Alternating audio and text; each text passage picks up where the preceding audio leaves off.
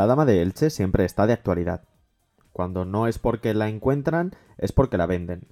Cuando no, porque la llevan. Y si no, porque la traen. Pero ha llegado a ser noticia en alguna ocasión hasta por cosas que no le han pasado. Como aquella vez cuando se le adjudicó ser víctima de un robo que jamás existió. Ocurrió el 10 de noviembre de 1906 en el Museo del Louvre de París. Alguna enciclopedia de esas que supuestamente se actualizan cada dos por tres aún hoy recuerda la efeméride como cierta. Pero no, el único robo que sufrió la dama de Elche fue al estilo diplomático. En 1898, unos franceses que daban vueltas por España para ampliar las fronteras del Louvre se enteraron de que un agricultor que andaba plantando alfalfa había desenterrado en Elche una pieza ibérica inigualable a la que España no le hizo el menor caso. Los franceses le dieron 4.000 francos al agricultor. El agricultor siguió sembrando alfalfa un poco más feliz y la pieza se fue camino de París. La dama habló francés hasta 1941. En 1906, un aventurero belga con ansias de protagonismo robó del Louvre dos estatuillas ibéricas, y una de ellas, aunque muy pequeñita, se daba un aire a la dama de Elche.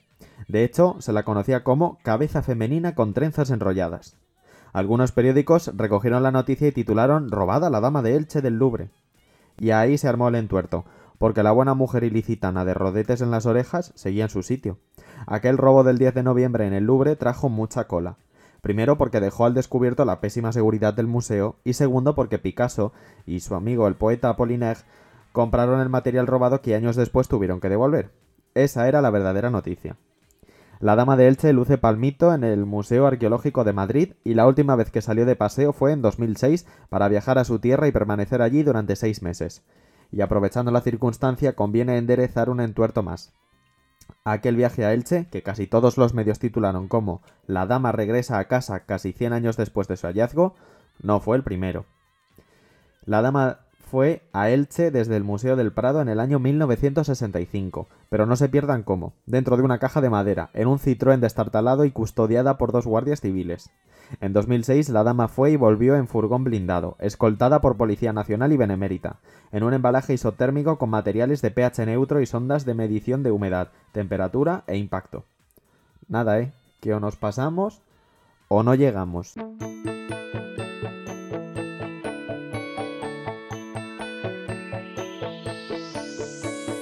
El 8 de marzo, día fijado por la Organización de las Naciones Unidas para celebrar internacionalmente a la mujer, fue también el día en el que hace seis siglos, por casualidades del calendario, una mujer se remangó, se puso a trabajar, le sacó las castañas del fuego a un rey y luego acabó maltratada y muerta. Pasó a la historia como Juana de Arco. Si levantara la cabeza, podría reprendernos y exigir que nos dirijamos a ella como señora doña Santa Juana de Arco, aunque tenga muchas narices la cosa, porque primero la iglesia la achicharró en la hoguera y luego la hizo santa. También es cierto que esta chica se metió en un berenjenal tremendo sin ninguna necesidad, porque ahora, a más de 600 años vista, lo que te pide el cuerpo es decirle, a ver, si hay dos tíos discutiendo por un trono, ¿a qué te metes? Déjalos que al final te salpica. Aquel 8 de marzo del año 1429, Juana le hizo una propuesta de colaboración a Carlos de Orleans dirigir sus tropas y convertirlo en rey. Montó tal follón con aquella iniciativa que bien podría la ONU haber elegido ese sucedido de marzo para conmemorar el Día Internacional de la Mujer, pero Naciones Unidas prefirió otro hecho para señalar este día. Muy trágico el hecho, por cierto. La muerte de 146 trabajadoras en el incendio de una fábrica textil de Nueva York. Y aunque suene raro haber seleccionado una efeméride tan cruenta para un día que ahora es una jornada que celebra y reivindica a las féminas, tiene su explicación. Esto del Día Internacional de la Mujer antes se llamaba Día de la Mujer Trabajadora, y puestos a elegir un acontecimiento destacado, aquel de Nueva York parecía el más idóneo, puesto que era el que más tenía que ver con la mujer trabajadora. Así que, mejor pararse un momento en este episodio por si alguien lo tiene olvidado. Ocurrió en Manhattan, en 1911, en una fábrica de blusas donde prácticamente solo trabajaban mujeres, la mayoría inmigrantes y todas jóvenes. No es que no hubiera hombres, lo sabía, pero todos eran jefes y no murió ninguno. Todas las víctimas fueron mujeres porque las tenían encerradas con llave en tres plantas del edificio.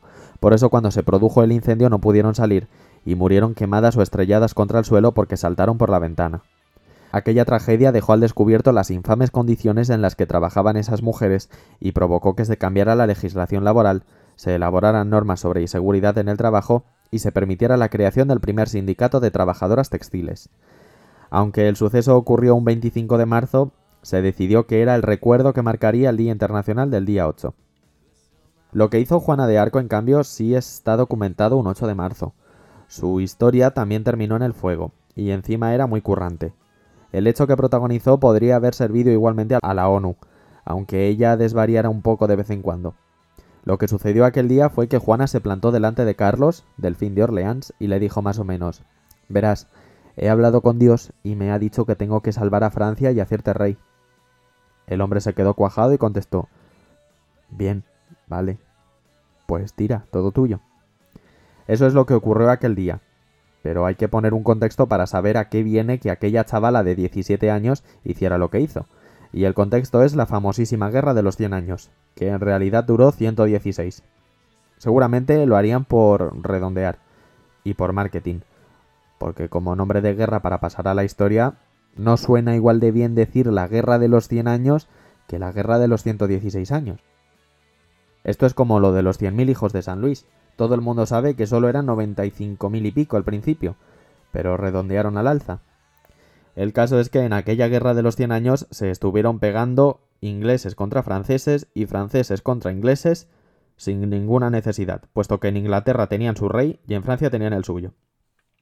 Cada uno en su casa y cada uno a lo suyo. Pero el rey francés Carlos IV el Hermoso se murió en 1328 y sin dejar sucesor y aprovechando la circunstancia aparecieron tres que querían ocupar el trono, dos franceses y un inglés. La cosa empezó a enredarse y acabaron guerreando durante años y años. Ganaba uno, ganaba otro, avanzaban, retrocedían, y peleando, peleando, con algún que otro descanso durante el partido, llegó el episodio de 1429 con Juana como protagonista, o sea, 101 años después de que empezara la bronca. Cuando irrumpió Juana, la situación era la siguiente. Los franceses estaban ya a punto de ganar definitivamente la guerra y quedarse con Francia. El aspirante al trono de los Orleans acogotado y rodeado. Y otro grupo de franceses, los de Borgoña, apoyando a los ingleses porque no tragaban al de Orleans. Así las cosas, aparece Juana, una chavalita de 17 años que había hecho voto de castidad y que llevaba desde los 13 años teniendo conversaciones muy peculiares con Santa Margarita, con Santa Catalina y con Dios y Dios es el que le encargaba directamente de tú a tú una misión. Juana, muy obediente, buscó la ayuda de un señor feudal, el señor Baucolos. Le contó el recado que tenía pendiente de dar y le pidió que le consiguiera una entrevista con el rey para hacerle una propuesta. Así fue como el 8 de marzo se presentó ante el delfín Carlos de Orleans con un estilismo que ha pasado a la historia. El pelo cortado a tazón y vestida de hombre. Dicen que le dijo Gentil delfín, me llamo Juana la doncella, y el Rey de los cielos os dice a través de mí que seréis coronado en Reims como verdadero rey. Si me dejas te echo un cable. Esto ya no dicen que lo dijo, solo se sospecha. El de Orleans se quedó pensando, calibró la oferta y, dado que lo tenía todo perdido con los ingleses apretando, la ciudad de Orleans rodeada y a los borgoñeses en contra, convocó a un consejo de teólogos para que interrogaran a Juana, saber qué grado de demencia tenía y comprobar si era cierto que mantenía charlas con santas varias y con el mismísimo Dios. Juana los convenció a todos y además demostró que efectivamente era doncella. Algo absolutamente excusable para el asunto guerrero que les ocupa, pero a lo que le daban su importancia. No fueron los teólogos los encargados de confirmar su virginidad. Hubiera estado feo. Es más, de haber sido ellos los encargados, Juana sale soltera pero no entera.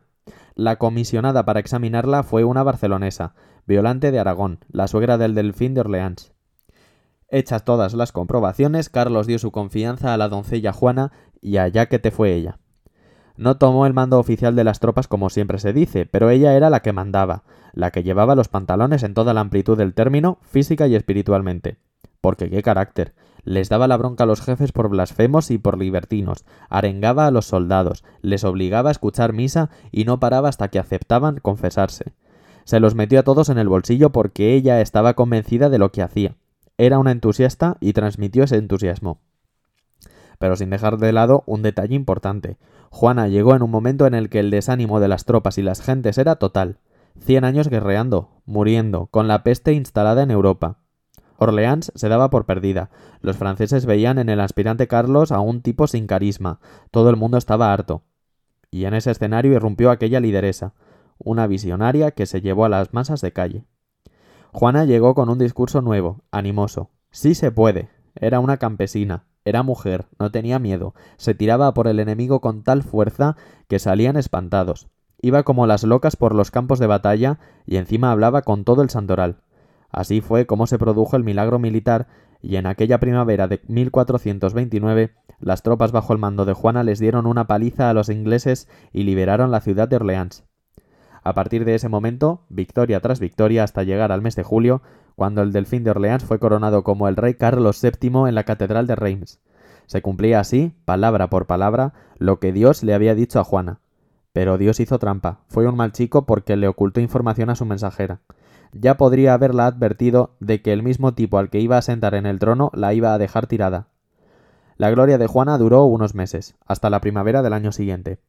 Ella seguía empeñada en echar a todos los ingleses de Francia y en aplastar a los otros franceses enemigos, a los borgoñeses, pero el rey le dijo a Juana que lo dejara, que se estuviera quieta ya, que él prefería sentarse a negociar.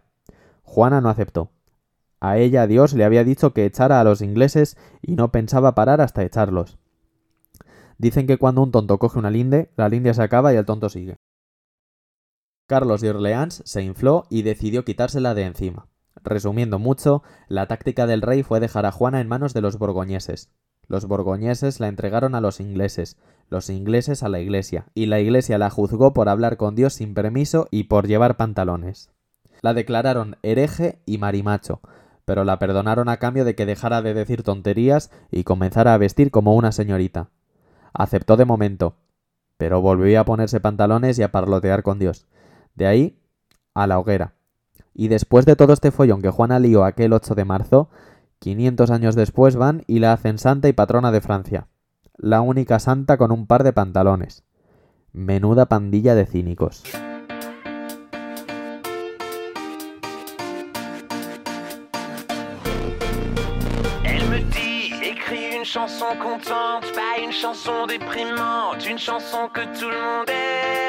El mapa de Francia que hoy conocemos está así de completito y de mono gracias a que el 26 de enero de 1473 nació una cría a la que pusieron el nombre de Ana, Ana de Bretaña, que como su propio nombre indica, fue dueña y señora de este ducado. Conste pues que la Bretaña es francesa porque el rey galo Carlos VIII se empecinó en casarse con la duquesa Ana, por el interés de quiero Andrés. El rey matrimonió con Ana de Bretaña, para que a Francia no le faltara en el mapa el pico de arriba a la izquierda. Pero el rey Carlos VIII fue más allá, porque obligó a Ana de Bretaña a firmar un acuerdo por el que, en caso de que él se muriera antes y sin heredero, quedaba obligada a casarse con el siguiente rey de Francia para que la Bretaña siguiera siendo francesa. ¿Qué líos me llevaban entonces? pero así ocurrió. A Ana de Bretaña y Carlos VIII se les malograron los hijos y encima el rey se murió de forma imprevista y bastante estúpida, porque arrearse contra el dintel de una puerta por no agacharse lo suficiente y quedarse en el sitio por el golpe es una forma muy tonta de morirse. ¿Qué velocidad llevaría este hombre? Ana de Bretaña dejó de ser reina, pero solo un rato, porque al año siguiente de enviudar tuvo que casarse con el siguiente rey, Luis XII, Así que otra vez se sentó en el trono y otra vez la quisieron por el interés, para que la Bretaña no se desgajara de Francia. Y además de estas idas y venidas con la Bretaña, ¿por qué otros asuntos se recuerda a la reina Ana? Pues por sus innovaciones en la moda de la realeza y por el protocolo. Ana de Bretaña fue la primera de las reinas francesas que cambió el luto blanco por el luto negro tras la muerte de Carlos VIII, y también la primera en poner de moda el armiño blanco entre los monarcas pero hizo más cosas que no se habían hecho nunca. Por ejemplo, tener siempre a su lado lo que entonces se llamaban las hijas de calidad, denominadas luego hijas de honor de la reina, después damas de palacio, y que luego se quedaron con damas de honor, a secas. Esas que comenzaron bailándole el agua a las reinas y han terminado en bañador flanqueando a las mises.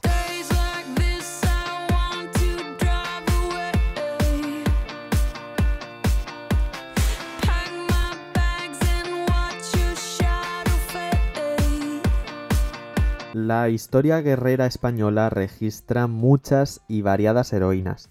Casta Álvarez y Agustina en Aragón, María Bellido en Bailén, Clara del Rey y Manuela Malasaña en Madrid, María Pineda en Granada.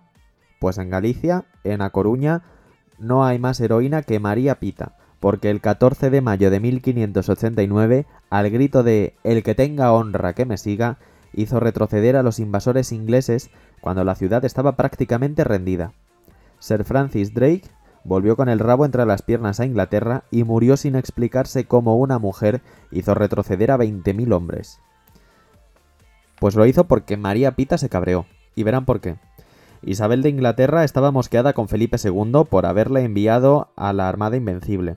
Aunque Inglaterra ganó y los elementos se merendaron a la famosa armada, la reina envió al año siguiente a Sir Francis Drake, aquel que comenzó su carrera siendo corsario y la terminó como almirante, pues lo envió a invadir España. Así que 142 navíos se plantaron frente a las costas de Corulla. Pero como Felipe II estaba ya entretenido con sus tercios en Flandes, Galicia estaba desasistida. Los ingleses desembarcaron, y los paisanos coruñeses tuvieron que plantar cara en ayuda de las pocas tropas que tenían. Un alférez al mando, Gregorio de Recamonde, segundo esposo de María Pita, cayó muerto de un tiro de arcabuz, y su mujer se encendió. Coruña estaba a punto de rendirse, pero María Pita agarró la espada de su esposo, se puso al frente y se fue a por un inglés que avanzaba con el estandarte de su país. Le arreó un espadazo, le quitó la bandera inglesa, la alzó y aquel gesto provocó que los coruñeses sacaran fuerzas de donde no tenían. Los ingleses se acongojaron, comenzaron a retroceder y acabaron huyendo a sus barcos. Cuando Sir Francis Drake los vio volver, no podía creerlo. Cinco días después de la heroicidad de María Pita, la escuadra del almirante inglés se perdió en el horizonte camino de Inglaterra. Cuando la reina Isabel preguntó qué había pasado para perder una guerra ganada, Francis Drake debió de responder algo así como es que María Pita nos quitó el banderín.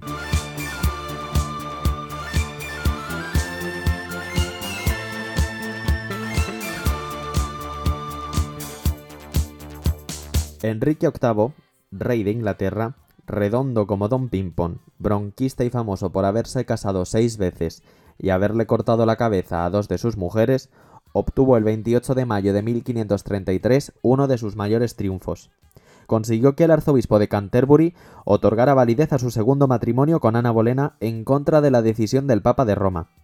A grandes males, grandes remedios. Enrique VIII se convirtió en cabeza de la Iglesia de Inglaterra y así pudo ordenar que se anulara su matrimonio. Consecuencia, Inglaterra y los papas se enfadaron para los restos. Para entender los líos matrimoniales de Enrique VIII hay que remontarse a su primer matrimonio con una de las nuestras, Catalina de Aragón, hija de los reyes católicos. Catalina se casó primero con Arturo, heredero al trono de Inglaterra y hermano de Enrique, pero como Arturo se murió antes de tiempo, Enrique lo sustituyó en todo. Fue el nuevo heredero y de paso se quedó con la mujer de su hermano. Veinte años estuvieron casados Catalina y Enrique VIII. Todo iba muy bien, pero un día el rey cruzó la mirada con una cortesana muy mona llamada Ana Bolena. El rey dijo, pues me busco una excusa para contársela al papa, me separo de Catalina y me caso con Ana. La excusa era un tanto peregrina. El rey había leído en la Biblia que un hombre que se casara con la esposa de su hermano estaría condenado a no tener hijos varones. Como él solo tenía una hija con Catalina, dijo, ya está, Dios me ha castigado. Así que pidió a Roma la anulación del matrimonio para reparar el pecado. Pero Roma no acababa de verlo claro y no hacía sino dar largas al rey. Enrique VIII se cansó de esperar, se casó con Ana Bolena y rompió sus relaciones con el Papa consiguió que el Parlamento inglés estableciera que los asuntos espirituales, incluyendo los divorcios, se decidirían en Inglaterra, no en Roma, con lo cual el primer matrimonio quedó anulado y bendecido el segundo. Ana Bolena tan contenta, pero la ingenua no sabía que donde las dan, las toman. Tres años después, su marido, para casarse con la tercera, le cortó la cabeza a la segunda.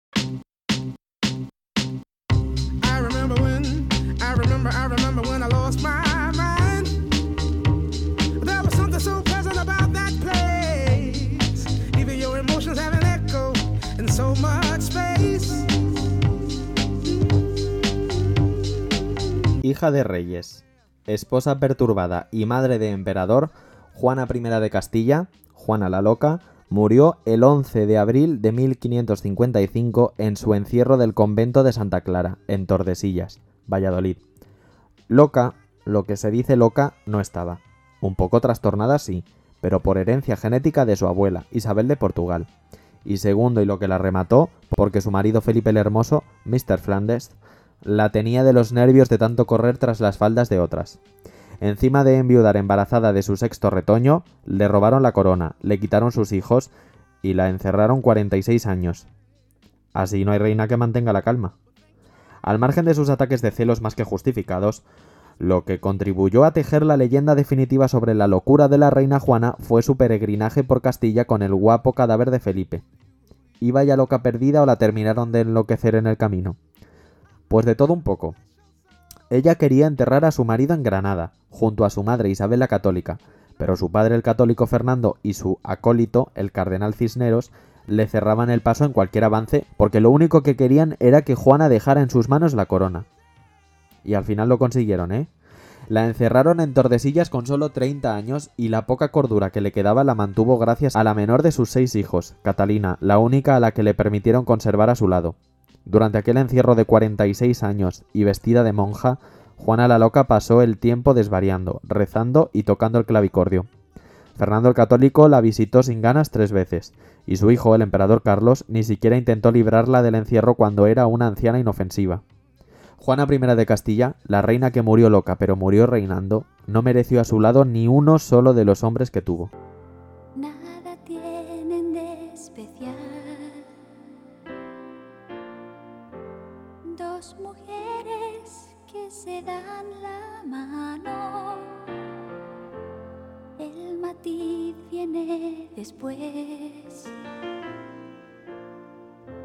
¿Qué es lo peor que le podía pasar a una reina católica en la Escocia del siglo XVI? Tener una prima también reina y además protestante en la Inglaterra de ese mismo siglo. La escocesa era María Estuardo y la inglesa Isabel I, la reina virgen y con un genio endiablado, ya imaginan por qué. El 1 de febrero de 1587, Isabel I de Inglaterra firmaba la sentencia de muerte de su prima María Estuardo.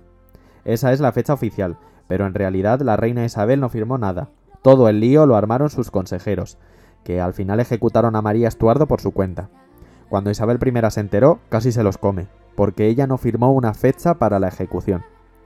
Tras la ejecución de María Estuardo de dos hachazos, el primero falló, lo que subyace es una monumental bronca entre ingleses y escoceses, entre católicos y protestantes, entre los que querían una unión de Escocia, Francia y España para que el catolicismo se impusiera en la isla británica, y los que luchaban con uñas y dientes para que el protestantismo gobernara. La Estuardo queriendo reinar también en Inglaterra e Isabel queriendo hacer lo propio en Escocia. Las dos altas, las dos pelirrojas, María más mona que Isabel, la verdad, e Isabel más envidiosilla que María, pero también más sabia y mucho más lista. Isabel, soltera y sola en la vida, porque un marido no servía para sus fines políticos. María, con tres esposos, a cual más desastroso. Cuando María Estuardo no pudo con las argucias y la presión protestante en Escocia, cuando ya perdió hasta el favor de los católicos, abdicó y pidió refugio a su prima Isabel en Inglaterra. Isabel no se lo podía creer la Estuardo, la que no había parado de conspirar para acceder al trono inglés, su enemiga número uno le pedía su protección. Pues se la dio. La encerró en varias cárceles durante casi 20 años hasta que reunió suficientes pruebas en su contra. El final, ya saben, la decapitación. Se presentó ante el verdugo con un vestido rojo chillón, el color del martirio para los católicos, pero muy coqueto. Antes muerta que sencilla. Y menos mal que Isabel y María nunca se vieron las caras. Si se hubieran llegado a encontrar, se arañan.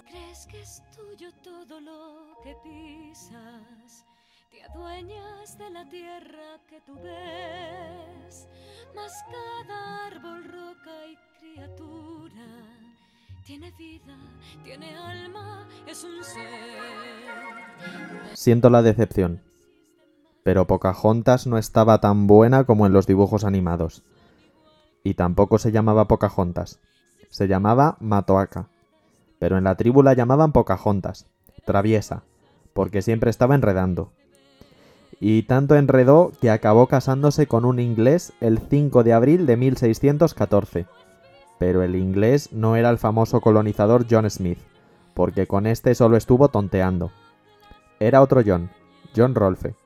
Con él tuvo un hijo y con él se fue a Inglaterra, donde la pobre Pocahontas, ya convertida al protestantismo y con el nombre de Rebeca, acabó muriendo en plena juventud, Se acabó el mito.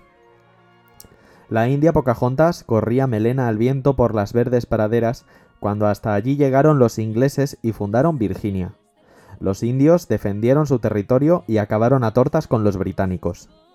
En una de las escaramuzas, los guerreros de la tribu de Pocahontas capturaron al famoso John Smith, y cuando el jefe del clan, el padre de Pocahontas, ordenó su ejecución, la India se echó encima del soldado inglés para impedir que lo mataran. Solicitó clemencia, le salvó la vida y comenzó la leyenda. Pocahontas primero se casó con un nativo americano, pero acabó distanciándose de los indios porque John Smith le había llenado la cabeza de pájaros con historias europeas y con lo bien que se vivía en Inglaterra. Así que Pocahontas aprendió inglés, se hizo protestante, se bautizó como Rebeca y cazó a un british. Luego se recogió el pelo, se puso corsé y una gorguera alechugada al cuello y se fue a vivir a Inglaterra. Cuando regresaban a Virginia, Pocahontas enfermó en el barco, al parecer de neumonía, así que dieron media vuelta. Al final murió y fue enterrada en el cementerio de la iglesia de St. George, en Gravesend, en el condado de Kent, pero no busquen la tumba porque ya no está. Para una india virginiana que tenían en Inglaterra, van y la pierden. Lo que sí hay es un monumento que la representa vestida de india. Ella empeñada en ser inglesa, y van y le hacen una estatua con una pluma en la cabeza.